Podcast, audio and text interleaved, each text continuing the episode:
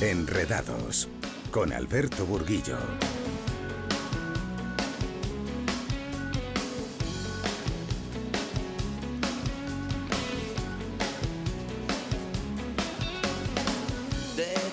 Buenas tardes, escuchas Enredados, Onda Madrid 101.3 y 106 de la FM.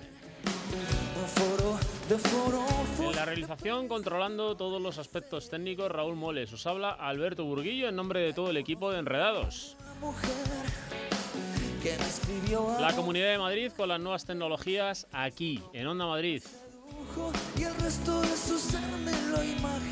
Te acompañamos todos los martes de 9 a 10 de la noche, no nos falles. Y además puedes seguirnos desde cualquier parte del mundo en nuestro portal www.ondamadrid.es. Tienes a tu disposición nuestra cuenta de correo electrónico si quieres aportar algún tipo de contenido. Enredados@ondamadrid.es y no te vayas muy lejos porque comenzamos.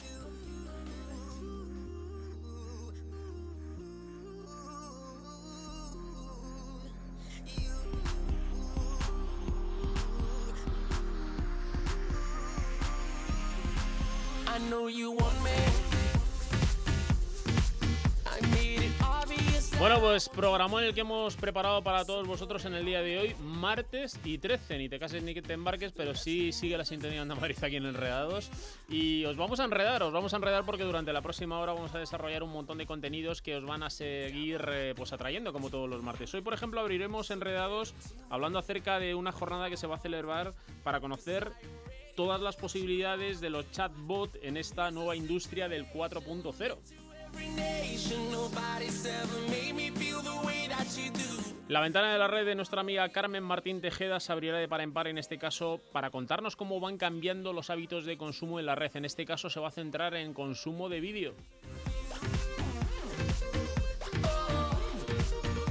Y mañana ya sabéis que es San Valentín y muchos de vosotros, eh, bueno, pues echará chispas vuestro dispositivo móvil. El caso es que os vamos a dar una serie de consejitos para ahorrar batería y llegar sin ningún sofoco a última hora de la noche.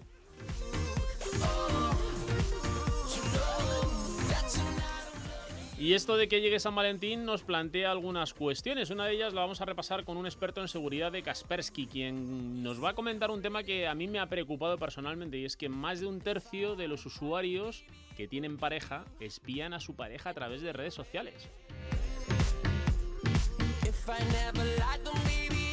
Y poco a poco la integración de la tecnología con cualquier servicio de comunicaciones es una realidad. En este caso, el transporte inteligente que lleva bienes y servicios los acerca a cualquier parte a cualquier parte del mundo y por tanto requiere de un sistema de control inteligente, pues puede ser riesgo de algún tipo de ataque no deseado. Y para ello vamos a conocer hoy cómo estamos preparados.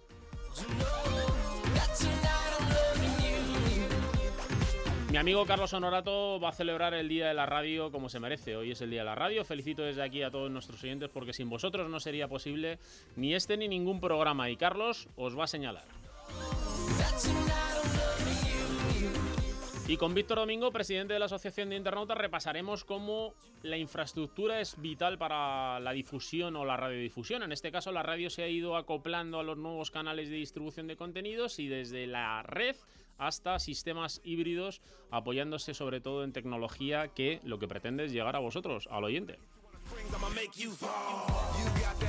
Y por último, como siempre, nos daremos una vuelta por el Instituto Nacional de Ciberseguridad para conocer todas las noticias relacionadas con la seguridad y que vamos a hacer foco precisamente en todo lo relacionado con el e-commerce por ser mañana ese día de San Valentín. Comenzamos.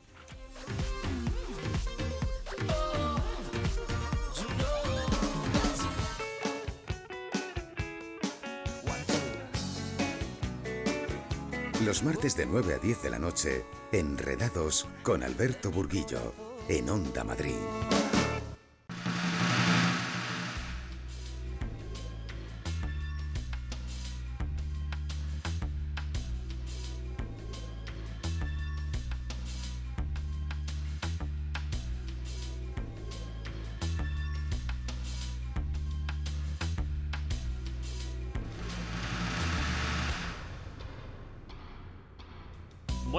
Anticipábamos en nuestro sumario y vamos a presentar en Atrapados el tercer evento de Planeta Chatbot y es el papel de los chatbots en la industria del 4.0, un encuentro que tendrá lugar pues el próximo 15 de febrero y para ello pues nos hemos hecho acompañar de Patricia Durán, responsable de comunicación de Planeta Chatbot.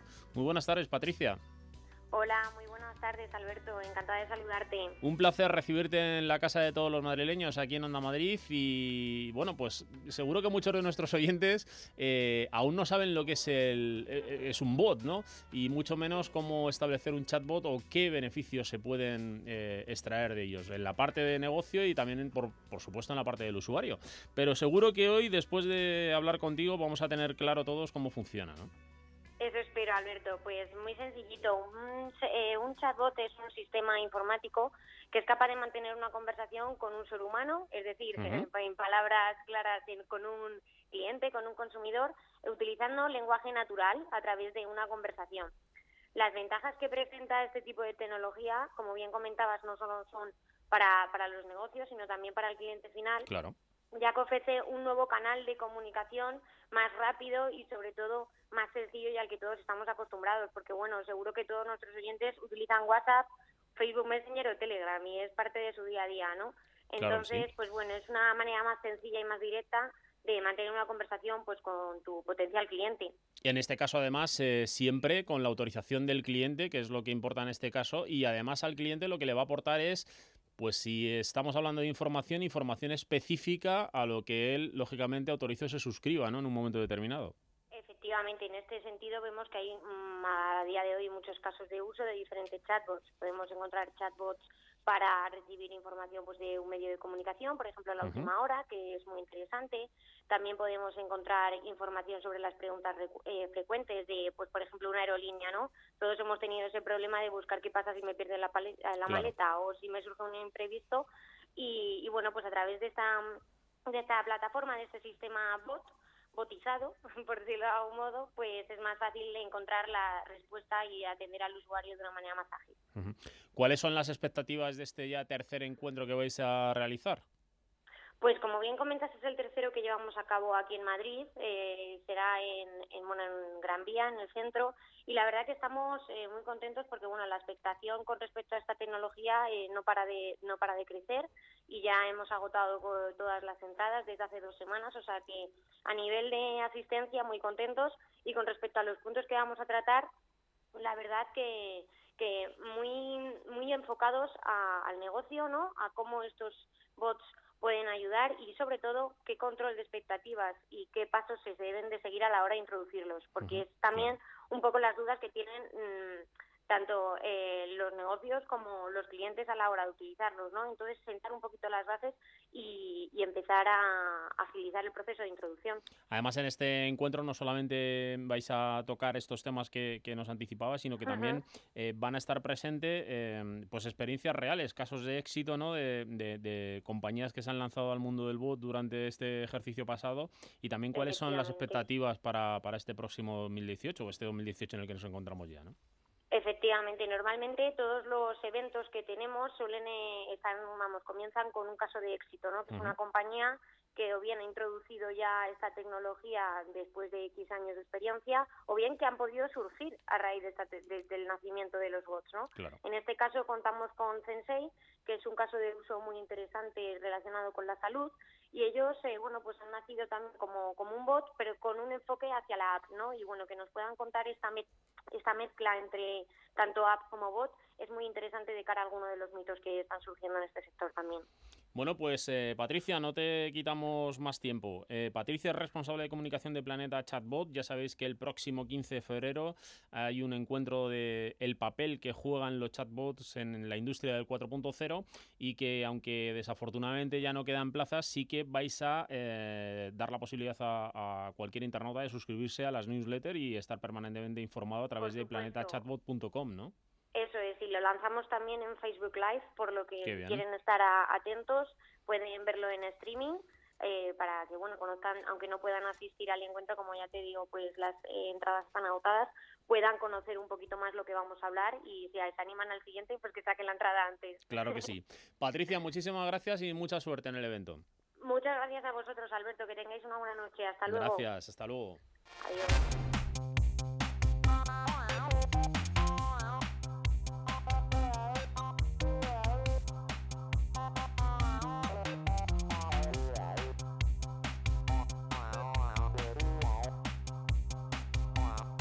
Y nosotros abrimos la ventana de la red con nuestra compañera Carmen Martín Tejeda y es que aunque lo hemos dicho muchas veces, la red está cambiando todos los hábitos y la manera en que hacíamos las cosas ya no es la que era. También en el mundo de la publicidad, YouShow es una aplicación que promete cambiar el futuro de la publicidad. Muy buenas, Carmen. Muy buenas, Alberto. Cada día millones de vídeos invaden las redes sociales. No hay sitio, lugar, ciudad que visitemos o evento, conferencia, espectáculo al que asistamos que no dejemos inmortalizado en al menos un vídeo de unos pocos segundos. Joe Show propone aprovechar este hábito para generar una nueva forma de publicidad. Federico Eines es CEO de Joe Show. Básicamente lo que hacemos es convertir los vídeos que la gente graba a través de su móvil en una forma de publicidad eh, universal, básicamente, convirtiendo el hábito contemporáneo de grabar vídeos y compartirlos en redes sociales en un modelo publicitario. YoShow se centra en el ámbito corporativo. Las empresas se descargan la aplicación, insertan en su cuenta su publicidad y a partir de ese momento pueden compartir vídeos en redes sociales que llevarán insertada de manera automática esa publicidad. El proceso es muy rápido. Así es, está totalmente automatizado el proceso y se le inserta tu publicidad al vídeo que tú grabas a través de tu móvil y está preparado para ser compartido en redes sociales desde nuestra propia plataforma en más o menos un minuto. Efectivamente, tú podrías grabar en una hora pues 700 vídeos con tu publicidad y compartirlos sin ningún problema. El vídeo se puede compartir en Twitter, Facebook, Instagram y en todas las plataformas relevantes del momento. Yusu también ofrece una asistencia personalizada tanto sobre el proceso como sobre el contenido de los vídeos. Una asistencia muy personalizada, muy individualizada en cada empresa, no solo en el uso de la plataforma, que es muy sencillo, sino sobre todo en el qué grabar y cómo grabarlo. Estamos hablando aquí de dos elementos disruptivos que, coexisten en esta solución. Uno es el meramente temporal tecnológico, es decir, que uno tenga su publicidad inserta en los vídeos en un tiempo muy muy rápido y por lo tanto genere publicidad para redes sociales de manera muy fácil, muy versátil y muy rápida. Y otro es el elemento de qué grabar y cómo grabarlo, que es un elemento por sí mismo de contenido puro y duro, un análisis de contenido que no solo no es menor, sino que es el principal a valorar a la hora de usar la herramienta. Por tanto, nosotros, nosotros yo eh, animo a todo aquel que esté interesado en YouShow que contacte con nosotros. En la web youshow.com.es los interesados pueden encontrar toda la información que necesiten y ver con detalle su apuesta de futuro, un futuro en el que los ciudadanos participan en el proceso publicitario. Supone, digamos, eh, darle de alguna manera eh, la máquina de escribir, darle la cámara a millones de personas, a, gente que hasta ahora no participaba del proceso creativo de una publicidad y que ahora son la parte fundamental. E, ese es el elemento para nosotros más radicalmente importante de esta aproximación, que la creatividad eh, sale, eh, se desplaza desde una oficina de un despacho hasta eh, gente que individualmente graba los vídeos de manera espontánea y natural en, el día, en su día a día, en la calle, en su oficina, en su trabajo. Ese es un cambio de contenido muy, muy fundamental a la hora de entender por qué creemos que esto, esto va por aquí, el futuro va por aquí. Josu nació algo más de un año, pero han trabajado en el proyecto durante dos. Hemos estado durante dos años residentes en Campus Madrid, hemos tenido un gran apoyo eh, eh, y asesoramiento de Google que ha apoyado el proyecto de una manera muy decidida y además somos un proyecto financiado por el Ministerio de industria a través de la agencia Segitur y sus créditos Emprendetur, o sea que nosotros nos iniciamos eh, como parte del apoyo que el gobierno español está dando a las tecnologías de innovación ligadas al desarrollo del turismo. En ese contexto surge YouShow y en ese contexto se ha podido desarrollar y, y sin esos dos elementos de nuestra historia reciente no se podría entender cómo, cómo estamos pudiendo hacer lo que estamos pudiendo hacer hoy en día. Los responsables están muy contentos con el resultado de la experiencia, una experiencia que dicen está transformando los hábitos publicitarios de las empresas. De hecho, algunas empresas están trabajando ya con Yosu la posibilidad de que sus propios clientes generen los vídeos, lo que dará lugar a vídeos muy segmentados, destinados a un mercado muy concreto y a un mercado que genere y distribuya la publicidad por sí mismo. todo un nuevo camino en el mundo de la publicidad.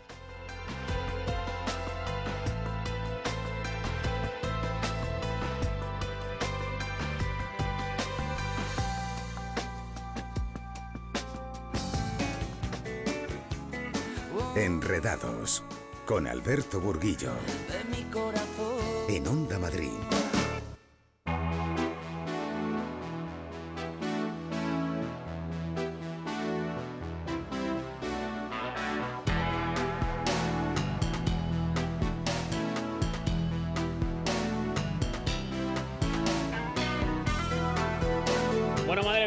Sabéis que esto de San Valentín revoluciona todo, incluso las redes. Eh, esto del amor es lo que tiene. Si uno es fiel y solo tiene una pareja, no suele tener ningún problema. Pero si uno anda picando y picando y picando y además tiene sospechas, pues al final se puede volver loco. Y lo que puede hacer la tecnología o las redes sociales es volverle un poquito más loco. El caso es que nuestras relaciones van cambiando por la presencia tanto de dispositivos, mm, eh, dispositivos digitales, perdón, como por la actividad que tenemos en redes sociales o en el mundo online.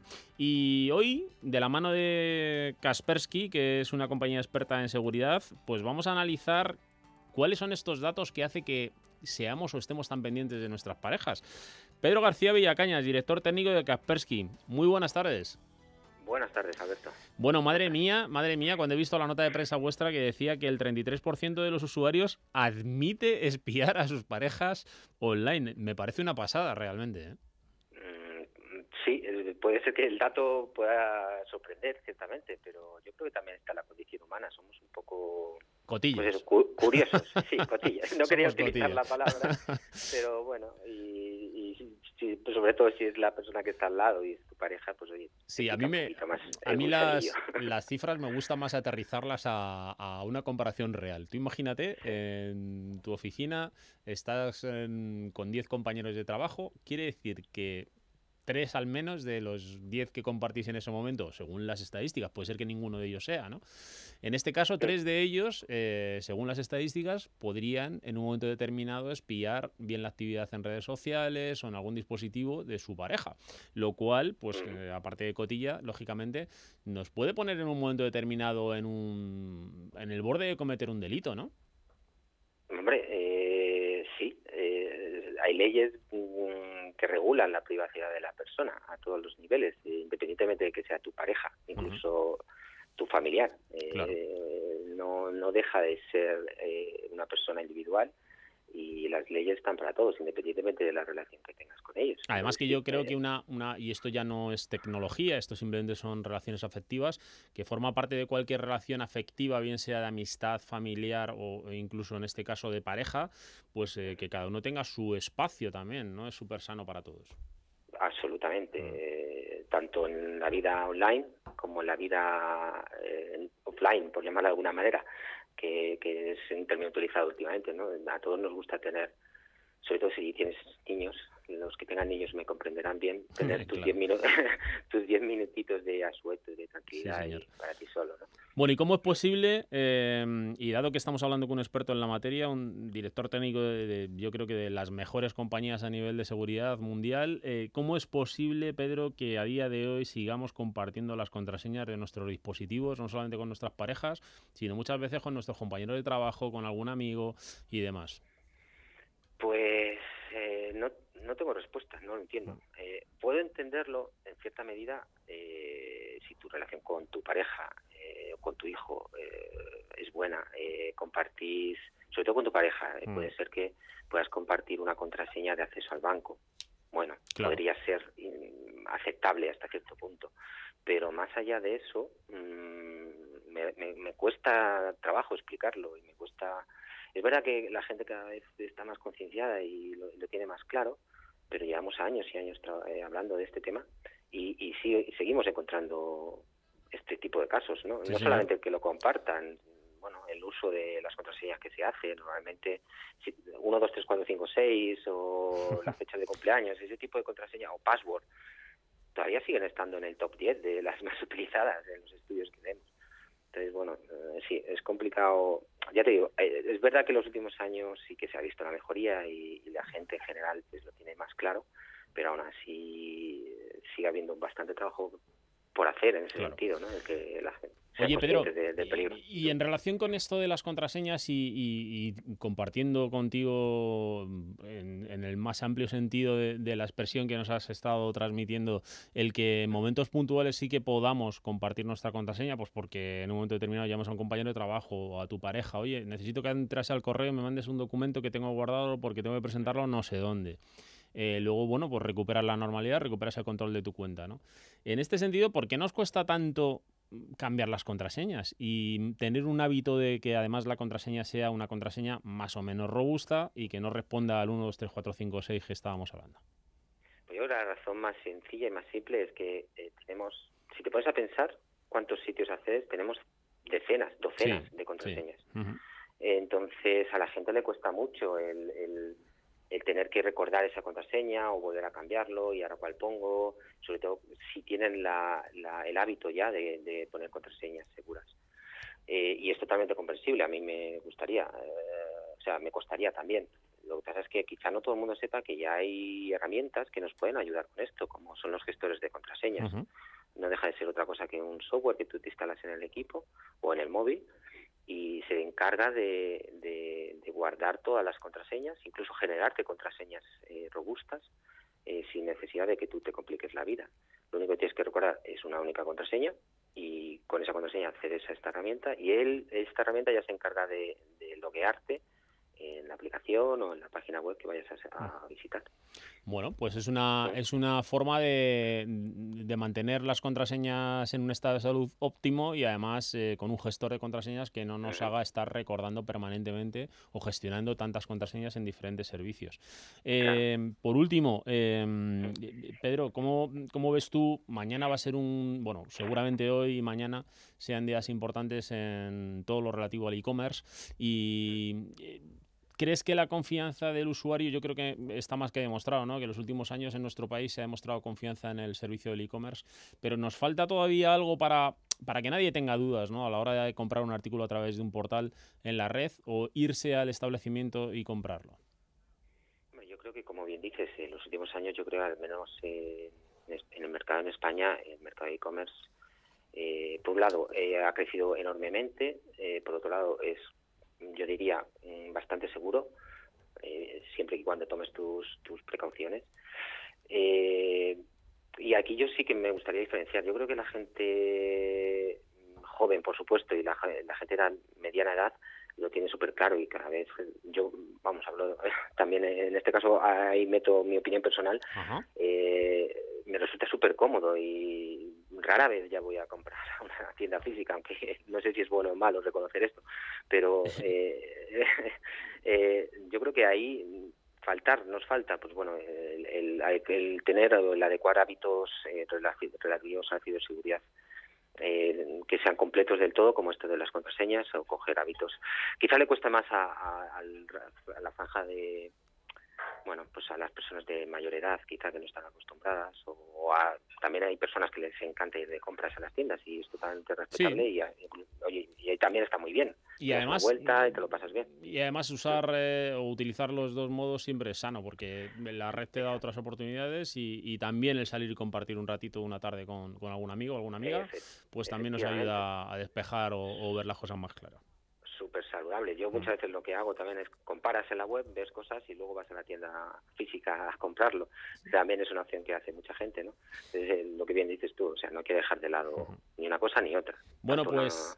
Pedro García Villacañas, director técnico de Kaspersky Lab Iberia, ha sido un placer eh, y vamos a ver si el año que viene cuando hablemos por esta fecha sobre este tema, antes hablaremos seguro de, otros temas, espero que no muchos relacionados con tu negociado y con crisis, que sean todo buenas noticias, pero a ver si el año que viene esa cifra del 33% la bajamos aunque sea el 25%, vamos a dejarlo en un cuarto. bueno, un abrazo. Un abrazo, gracias. Hasta luego.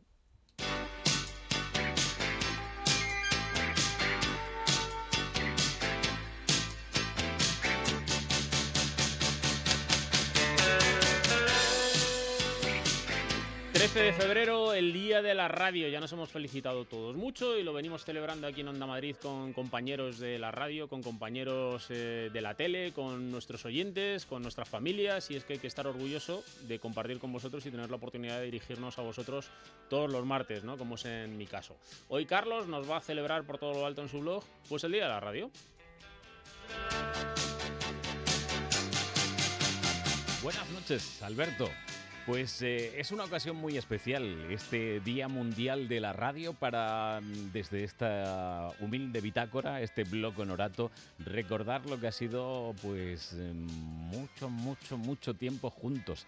Me acuerdo cuando comenzábamos en las tardes de Onda Madrid y bueno, venías así como muy cortadito.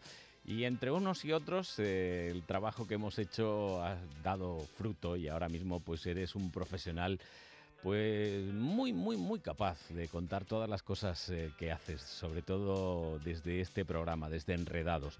Yo quería hoy reflexionar sobre el presente y el futuro de la radio y todo lo que tiene que ver con la red. Yo creo que mm, el presente de la red y de la radio tienen que estar unidos. Eh, la radio tiene que entender que los métodos para conseguir eh, que nos hagan caso, que nos escuchen los oyentes, pues no deben pasar únicamente porque estén ahí con un transistor o que estén con la radio del coche, sino que tiene que haber un abanico de posibilidades muy amplio para que todas las gentes que quieran puedan disfrutar de nuestros contenidos. Así, pues poco a poco hemos ido adaptándonos al tema del audio en diferido, eh, que no tiene que ver directamente con el podcast, pero sí es verdad que mm, la radio a la carta mm, cada vez eh, es una necesidad vital. Sobre todo porque hay un montón de personas que a estas horas, en este 13 de febrero, pues no están por la labor de escuchar la radio en directo, sino que tienen pues otras cosas que hacer. Y a lo mejor ahora mismo me estás escuchando y es el Día de los Enamorados o es a lo mejor el 23 de junio. Y lo mismo que yo ahora mismo estoy contando, a lo mejor no tiene la misma vigencia, pero a ti te sirve para pues para saber un poquito más. A lo mejor no, porque casi todo lo que yo cuento es como cuando adaptamos un sistema operativo. Eh, yo lo que digo es 2.0, ya lo estoy contando y en ese mismo instante pasa a ser 3.0.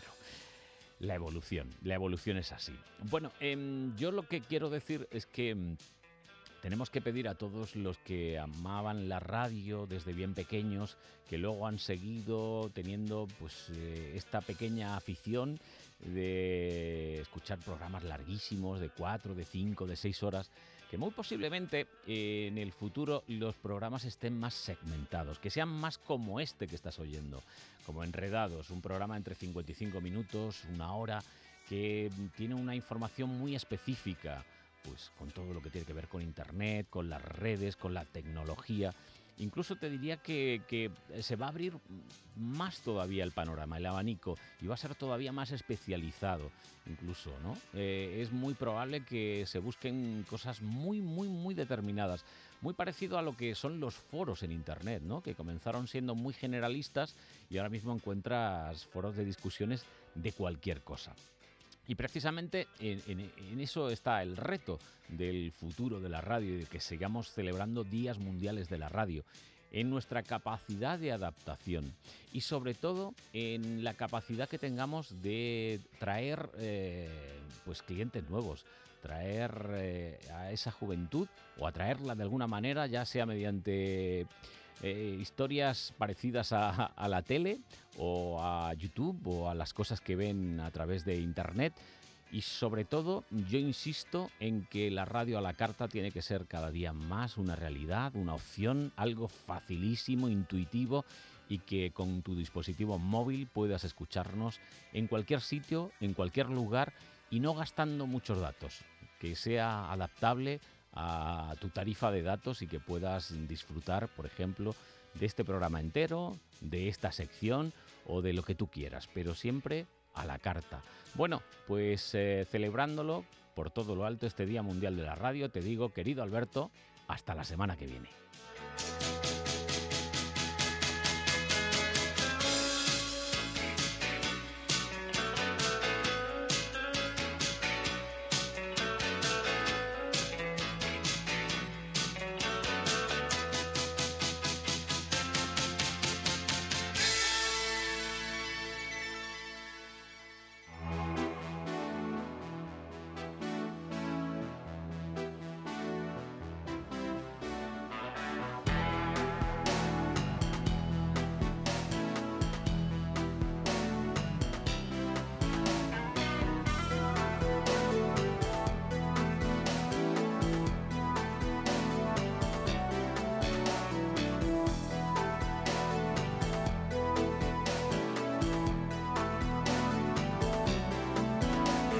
Ya sabéis que mañana es San Valentín y que por tanto muchos de vosotros eh, que ya estáis permanentemente conectados, mañana necesitáis que vuestro dispositivo móvil esté pues de batería, que lo pete, como se suele decir, es decir, que siempre tengáis cuando miréis la batería algo de porcentaje de carga, porque si no, alguno de vosotros puede tener serios problemas. Hoy nos hemos eh, hecho acompañar por Miguel Ángel Rodríguez Cabeda, que es un experto en esto de la gestión de la economía de la batería del dispositivo móvil y que va a darnos una serie de consejos para que mañana nos quedéis sin batería. Miguel Ángel Rodríguez, muy buenas tardes. ¿Qué tal? Muy buenas tardes. Bueno, pues un placer tenerte aquí en la sintonía de Onda Madrid y sobre todo nuestros oyentes hoy te lo van a agradecer mucho porque están, yo sé que permanentemente conectados online y algunos nos siguen a través de la radio convencional y otros a través de la red, lo cual hace que también consuman un poquito más de batería, ¿no? Sí, claro, eso ya sabes que cualquier aplicación que tengas abierta en un teléfono móvil consume más batería. Yo, experto, me dirías que experto, bueno, expertos no sé si somos, pero sí que es verdad que tratamos de buscar soluciones precisamente a eso, ¿no? Entonces, una de las soluciones que hay, desde luego, son las las eh, baterías móviles, digamos, que las habréis visto en restaurantes, etcétera. En este caso, la nuestra se llama MyTarget y lo que venimos es a resolver un problema que nos pasa a todos, que es que nos quedamos sin batería cuando menos queremos. Sí, señor. Y además en el sitio más inesperado, en el momento más inoportuno y sin nadie que tenga un cargador compatible, que esto ya es triste a estas alturas del partido, con nuestro pues dispositivo, ¿no? No, y que todavía ya estamos en, un momento en el que todos necesitamos, digamos que prácticamente la totalidad de la población lleva un, un, artilugio como este en el bolsillo y sin embargo vas a muchos lugares en los cuales todavía tienes que pedirle al camarero que te lleve el móvil a la cocina, cargarlo en un enchufe que tenga por ahí, ¿no?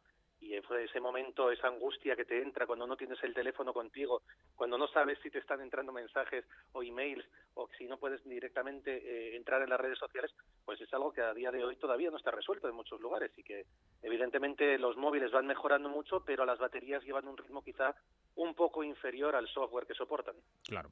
Bueno, en este caso además ha habido mucha polémica en las últimas fechas, ¿no? Porque se ha puesto de manifiesto y al descubierto, pues algunas de las, eh, eh, entre comillas, vamos a llamar artimañas que llevaba Apple para la gestión del rendimiento de sus aplicaciones y de la batería, ¿no? Del consumo de batería.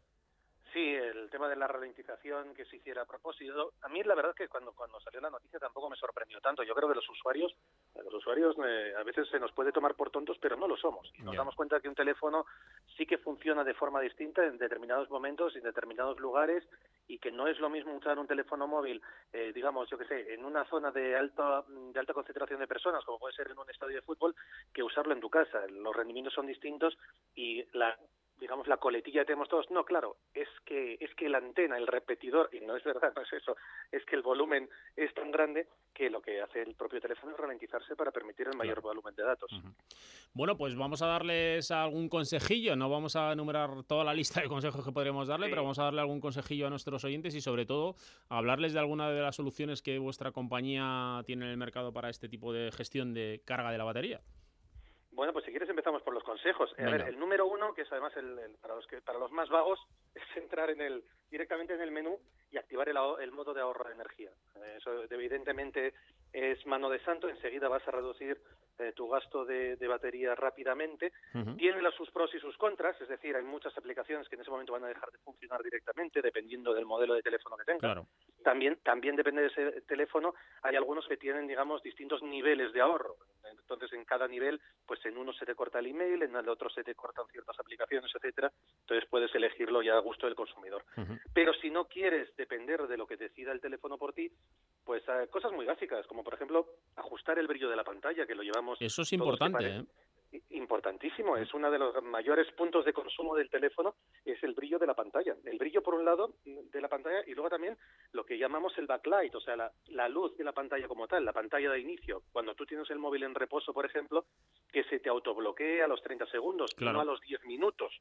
Esto parece una cosa muy básica, pero hay mucha gente, tú lo ves, que deja el móvil encima de la mesa y el móvil no se bloquea y pasan 20 minutos y sigue sin bloquearse y ese móvil está consumiendo batería de forma constante. Sí, señor. Entonces, dos cositas muy básicas, esa, la de la luz y otra, la del backlight, o sea, que se bloquee automáticamente el móvil, es algo bastante, bastante rápido para conseguir que tu batería dure un poquito más.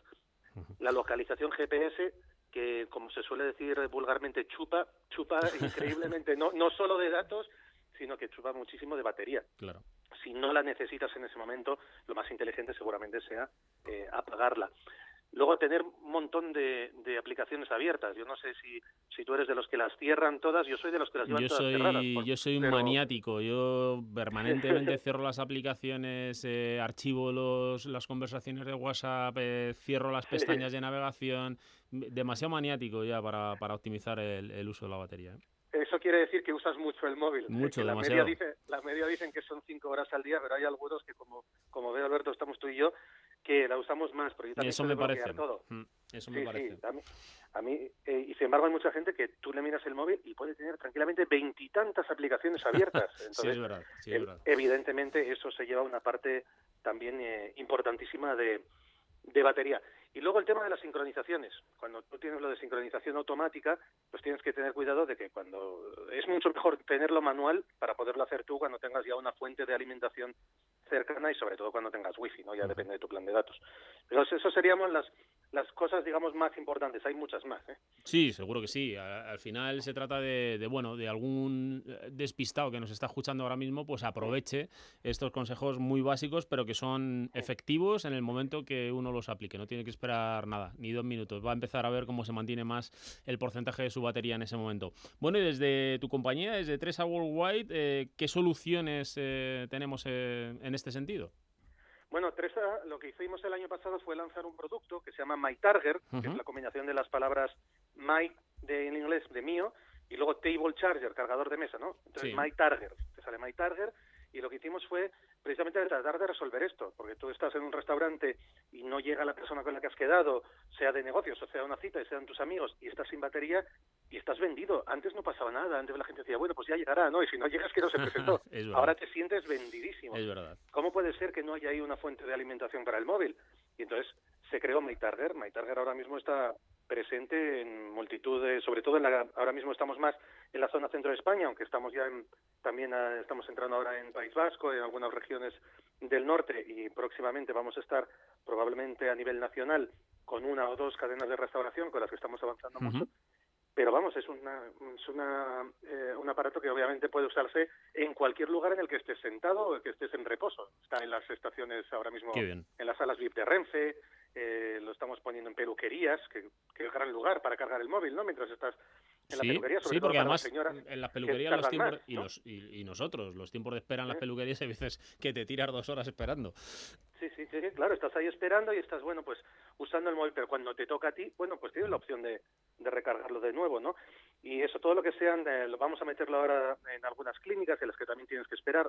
Cualquier lugar en el que la gente esté con el momento, uh -huh. con el tiempo para poder cargar el teléfono y que esté perdiendo de cargarlo, eso es una cosa que MyTarget Sí, está ahí para solucionarlo, para poderlo evitar. Al final nos van empujando a un mundo permanentemente conectado y hemos de estar al día y mantener nuestra infraestructura en un nivel de carga óptimo para sacarle el máximo partido. Eh, Miguel Ángel Rodríguez Cabeda, ha sido todo un placer. Muchísimas gracias por tus consejos y mucha suerte con tus iniciativas en tu organización. Un abrazo. El placer es mío. Buenas tardes. Hasta luego.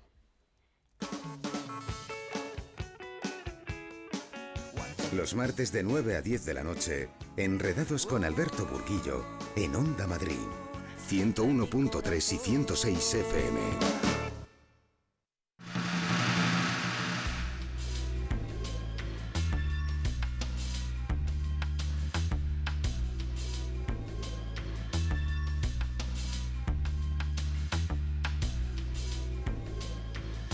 Bueno, pues ha llegado el momento de darse una vuelta por internet y siempre lo hacemos de la mano de nuestro gran amigo Víctor Domingo, presidente de la Asociación de Internautas. Muy buenas tardes, Víctor.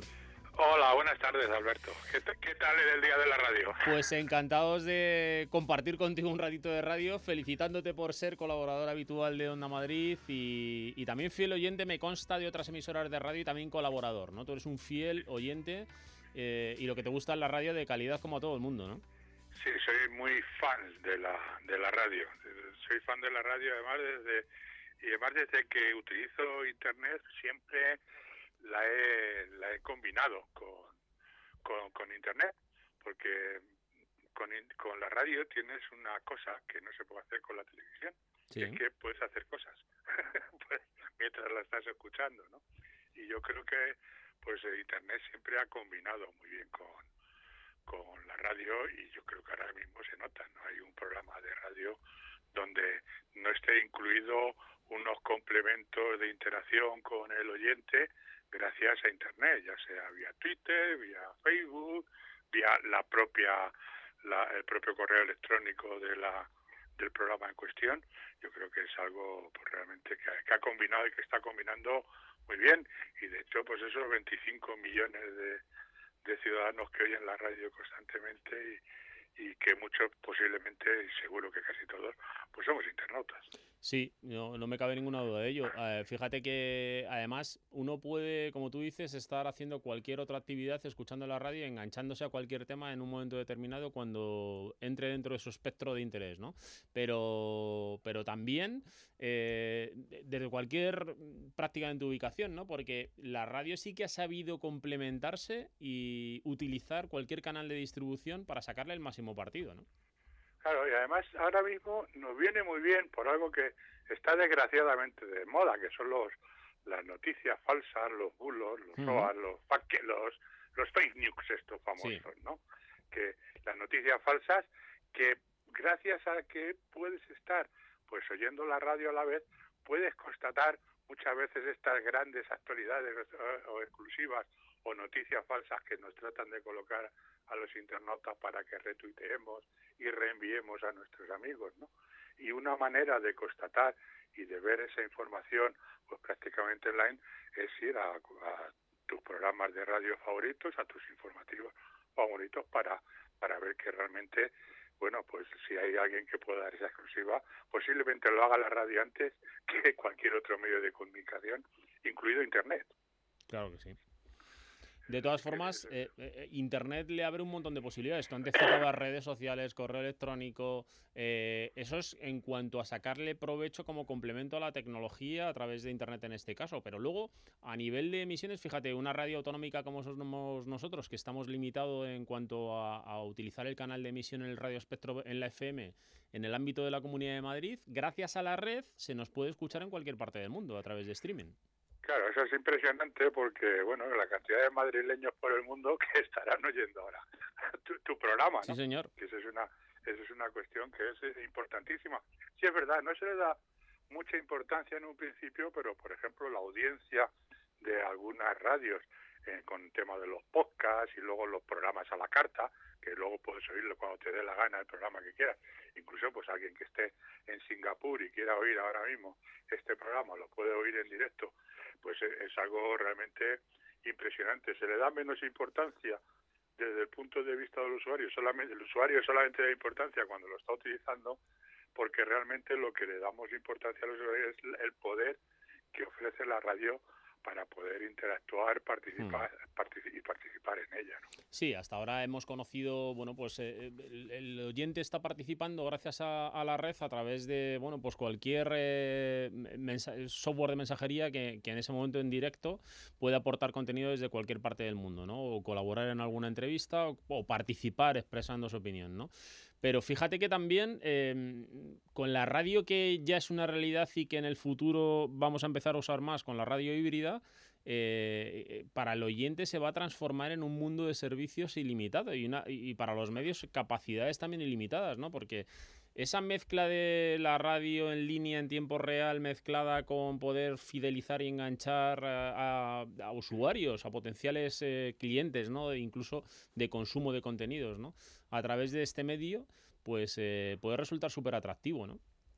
Pues sí, y además yo creo que de alguna manera ha frenado la, digamos, la, no voy a decir la muerte de la radio, porque eso me da un poco, me da un poco un de entera decir eso de de que la radio puede morir, pero pero sí que es verdad que ahora mismo el tema audio, bueno, audio no, visual, el tema de la imagen es lo que ahora mismo está protagonizando todo, todas las nuevas generaciones y es lo que ahora mismo impera. Y la radio se está manteniendo ahí con una fortaleza que yo creo que hace unos años no, no preveía no preveía nadie, ¿no? La radio era uno de los medios conjunto con el papel a desaparecer por el tema visual, ¿no? Y por el tema de la imagen y por la interacción de Internet. Y ahí la radio se está manteniendo, pues, ahí, pues con muy con muy buena salud como estamos pudiendo comprobar hoy. Sí, señor. Nosotros, por ejemplo, aquí en nuestro canal, pues este mismo año se ha introducido una novedad, ¿no? Y es eh, tener cámaras eh, conectadas en el estudio para que nuestros eh, oyentes no solamente puedan escucharnos, sino también puedan vernos. ¿no? Esta mañana además hemos hecho un ejercicio muy interesante y es que, eh, y además ha coincidido en, mi sección en Buenos Días Madrid por la mañana con Alipio y con Begoña Tormo, eh, bueno, pues han venido los compañeros de Buenos Días Madrid de televisión y han interactuado con nosotros, con lo cual la emisión en ese momento nos escuchaban los oyentes de Onda Madrid y nos veían a través del canal web que también tenemos con nuestros compañeros de la tele. Y al revés, ¿no? En el video wall de, nuestro estudio central en Telemadrid, pues también se nos veía a los que estábamos en ese momento compartiendo un ratito de radio con todos nuestros oyentes, ¿no? Ahí hay un mundo abierto que está todavía por, por explorar, efectivamente. Pero desde luego lo que sí que está claro que hoy escuchar la radio y utilizar Internet eh, eh, como complemento es una fórmula ahora mismo pues que está dando muy buenos resultados, ¿no? Sí, señor. Y que realmente hace muy poco tiempo pues nadie pensaba que podía suceder esto, ¿no? Con, digamos con la apoteosis de la imagen y de los influencers y de los youtubers y todo esto que, estamos escuchando, la radio está ahí resistiendo pues con mucha con mucha dignidad. Otro dato muy interesante, Víctor, es el, contenido en demand, ¿no? Ahora mm, parece que en los próximos años estos programas de mañana, de tarde, parece que se van a ir eh, concentrando en franjas más estrechas, menos tiempo, pero más especialización, ¿no? Porque parece que el oyente está demandando contenidos más especializados y no solamente en el canal normal de distribución, sino también en contenidos a la carta. Ya hay emisoras que lo hacen, hay emisoras que en el, en el portal tienen programas solamente consumidos que se pueden consumir por internet y a través de un sintonizador de, radio pues pueden escuchar otros programas, ¿no? Eh, entonces, esas sinergias bien aprovechadas también pueden sacar o le pueden dar mucho juego ¿no? a un canal de comunicación como nosotros. La, la radio La Carta también está funcionando y eso lo tienen que ver, digamos, los directivos de, de la publicidad de las radios de las radios estrictamente comerciales, que es ahora mismo una tendencia al alza. Y hay muchos, muchos programas que se oyen más eh, eh, por, por después el podcast que, que, el, programa el programa en directo. Y así se vende en, la publicidad o sea que son terrenos que realmente pues no que son, muy interesantes a, explorar en estos momentos. Bueno, pues eh, yo te felicito como un colaborador esencial en Enredados, también como un oyente de Onda Madrid, por supuesto, y sobre todo como compañero y amigo que, en esta andadura, en, este proyecto de radio tan bonito que iniciamos hace ya muchos años en Onda Madrid, pues no has faltado más que cuando no ha sido más que imprescindible, ¿no? Por, motivos personales. Eh, así que... Para mí también ha sido un honor y un orgullo compartirlo contigo. Bueno, pues muchas felicidades, Víctor. Nos vemos la semana que viene. Un abrazo. Hasta luego.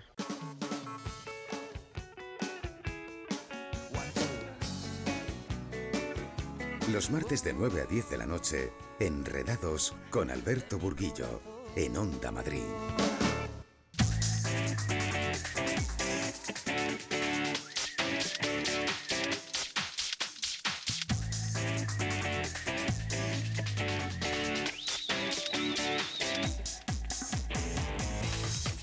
Pues poco a poco nos vamos acercando a la recta final de Enredados. Ya sabéis que siempre que suena esta sintonía hacemos un traslado y nos vamos hasta León, al Instituto Nacional de Ciberseguridad.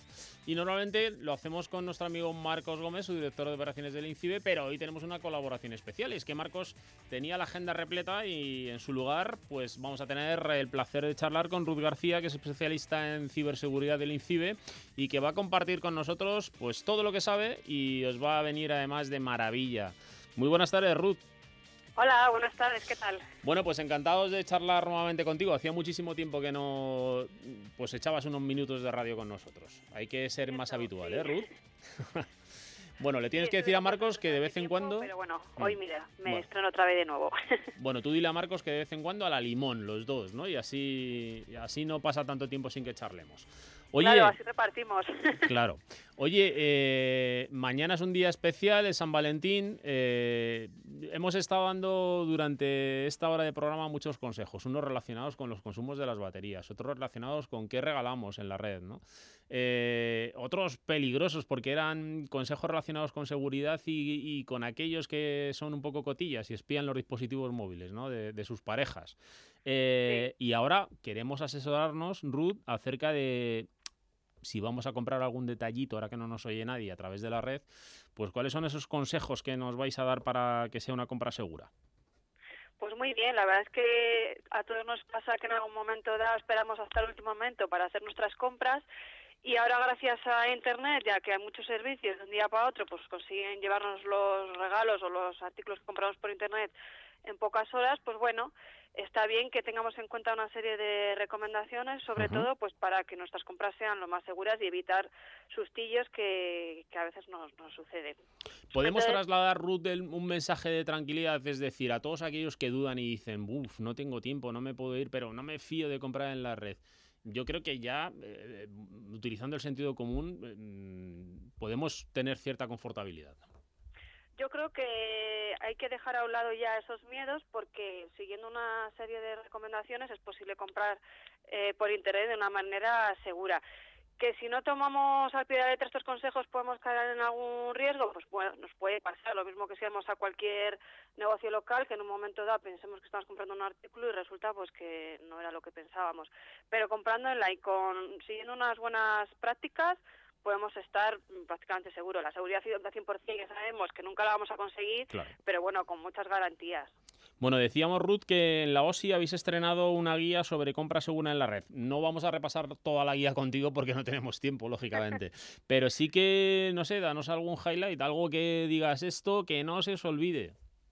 Pues sí, mira, muy importante el dispositivo y la red a través del cual vamos a realizar la compra, ¿vale? No nos olvidemos que al final estamos comprando con nuestro móvil o con nuestro ordenador de sobremesa y es importante que nos aseguremos que, por ejemplo, no esté infectado con ningún tipo de malware o aplicación maliciosa, porque de nada nos seguirá eh, de servirá aplicar unas buenas pautas si tenemos nuestros dispositivos infectados. Por tanto, asegurarnos pues que tenemos instalado un antivirus, que está actualizado, y todas estas recomendaciones de protección de dispositivos porque siempre solemos tener en cuenta. Sí, porque Ruth, en este caso mucha gente piensa que por ser un dispositivo móvil no hay que instalar un antivirus.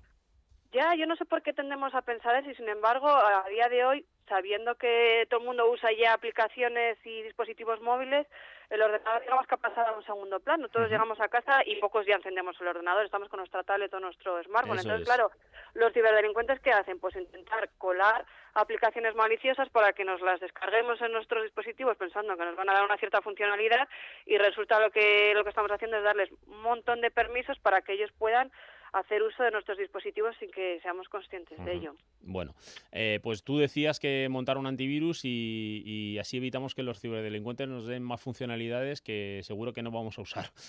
Eso es. Luego, muy importante también la conexión. Si vamos a hacer una compra online en la que vamos a estar facilitando datos personales, nombre, apellidos, dirección de casa, teléfono y datos bancarios, por supuesto, pues que es importante que la conexión a través del cual vayamos a hacer la compra sea segura. Es decir, no nos, nos conectemos desde una red wifi pública de un bar, por ejemplo, porque no sabemos quién va a estar conectado a esa misma red ni qué medidas de seguridad tiene implementadas. Por tanto, las compras online siempre desde una red segura para evitar pues sustillos. Claro que sí, muy buen seguro. En este caso, ya sabéis, el candadito HTTPS, el candadito tiene que estar en verde, ¿no?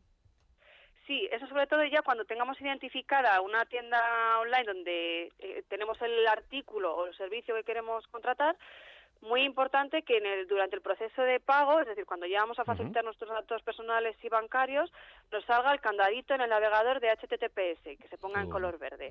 ¿Para qué? Para que nuestra información viaje cifrada desde nuestro dispositivo hasta el servidor de, de la empresa. De esta forma, si alguien estuviese espiando la comunicación, pues al viajar cifrada por la red, pues no van a obtener todos esos datos privados. Así Oye, Ruth, y, en este punto donde tenemos que meter los datos de nuestra tarjeta, ¿existe algún método de pago? Supongo que sí, ¿no? ¿Algún sistema de monedero que en vez de meter la tarjeta ya tengamos un sistema algo más seguro, sofisticado, que evite algún susto, ¿no? Pues sí, mira, afortunadamente eh, existen ya pasarelas de pago en las que hacen, digamos, de intermediarios entre la tienda y nosotros. ¿Esto qué significa? Que nosotros no estamos facilitando nuestros datos bancarios directamente a la empresa, sino en una, a una tercera empresa o parte de confianza en la que confiamos y entonces ella es la que a su vez pues va a facilitar los datos a, la tienda. De tal forma pues que si hay algún problema o estamos ante un fraude también vamos a tener pues ciertas garantías o nos va a cubrir un seguro antifraude. Vale hablamos por ejemplo de servicios como como PayPal o las o los bancos también están ofreciendo sus, sus pasarelas de pago a través de Visa y Mastercard. Muy bien. Entonces, muy importante que las tiendas nos ofrezcan esa opción porque, oye, es una finalidad extra y que nos dota de mayor seguridad en nuestras compras. En todo caso, eh, eh, en este sentido, mm, esto es gratis, podemos optar por un sistema a otro, lo único que tenemos que hacer es usar una pasarela de pago, registrarnos y, usarla cuando nos convenga, y si no a través de los servicios de pago del banco, que también son servicios que nos presta la entidad financiera porque nos interesa a ellos y a nosotros, ¿no?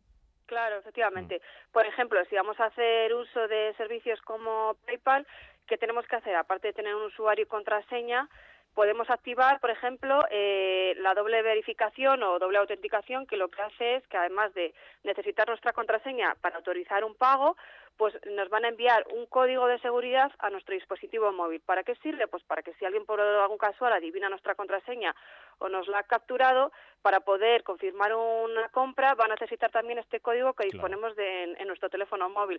De tal forma que o nos han robado el teléfono móvil o no van a saber nunca cuál es este código. Bueno, eh, si hay alguno que esté más interesado en conocer todos los detalles, que os va a venir muy bien, os recomendamos que os deis una vuelta por la OSI y busquéis la guía sobre compra segura en Internet. Porque vamos a cambiar de tema, dado que nos queda poquito tiempo para finalizar el programa en el día de hoy. Entonces, vamos a hablar, Ruth, si te parece, de cuáles son esos riesgos que asumimos cuando buscamos pareja a través de la red, ¿no? Con estas típicas aplicaciones de, de ligoteo, ¿no? Pues sí, la verdad es que es muy interesante y es una nueva oportunidad que, que está aquí en Internet, que gracias a las aplicaciones pues de ligoteo, como decimos nosotros más informalmente, o de citas, en definitiva, para encontrar pareja por Internet, pues bueno, tenemos muchísimas opciones y todo puede salir bien, pero no podemos descartar la posibilidad de que alguien en un momento dado pues suplante la identidad de otra persona o cree un perfil falso e intente engañarte. Entonces hay que tener mucho cuidado porque a veces pues no es todo lo que parece. Pensamos que igual estamos hablando con una persona que es de tales características, que vive en tal sitio y que mm, actúa de una forma y sin embargo no tiene nada que ver con, la realidad, sino que se esconde detrás una persona con malas intenciones. O sea, que aquí lo que hay que seguir es un poco el sentido común, no fiarse de desconocidos, entablar amistades, pero con aquellos que más o menos nos, nos inspiren cierta seguridad y sobre todo utilizar redes sociales de manera segura, ¿no? Con nuestras contraseñas en orden, que sean robustas, que sean complejas y de dispositivos que también tengan pues actualizaciones y, y sean seguros, ¿no? Claro, efectivamente. Lo que hay que tener mucho cuidado es pues cuando estemos hablando la conversación, pues todo aquello que nos llame la atención o que sea sorprendentemente un poco llamativo, pues por ejemplo, si después de tener una conversación te acaba pidiendo dinero porque con excusas poco habituales o que te llaman la atención, pues ahí tenemos que saltar las alarmas y decir, a ver, mm, ¿tiene sentido esto que me está pidiendo? Porque muchas veces cuando contactamos con alguien por Internet pone excusas para quedar físicamente con nosotros o si quiere quedar con nosotros casualmente es una persona que vive en el extranjero y mm. por problemas económicos pues no puede comprarse el billete y nos pide que le y nos quiere ver pero necesita que le pasemos la pasta para venir ¿no? claro mm. entonces todas esas evidencias tenemos que recopilarlas ser cuidadosos con ellas y, analizarlas muchas veces también buscando información en internet sobre estos nombres de usuarios o, por las fotos que utilizan en los perfiles, podemos encontrarnos con sorpresas eh, de, otros usuarios que ya han comentado a su vez pues que cuida con esta persona porque tiene una identidad falsa o está utilizando el nombre de otra persona para engañar a, usuarios. Bueno, Ruth, nos tenemos que ir que nos comemos el tiempo. Muchísimas gracias, Ruth. La semana que viene seguimos hablando de seguridad. Un abrazo. Muchísimas gracias a vosotros. Un Hasta, Luego. Hasta luego. Adiós. Bueno amigos, pues hemos llegado al final. Si os hemos entretenido, objetivo cumplido. Feliz día de la radio para todos nuestros oyentes. En la realización ha estado Raúl Moles. Recibo un saludo de Alberto en nombre de todo el equipo de Enredados. Hasta el martes.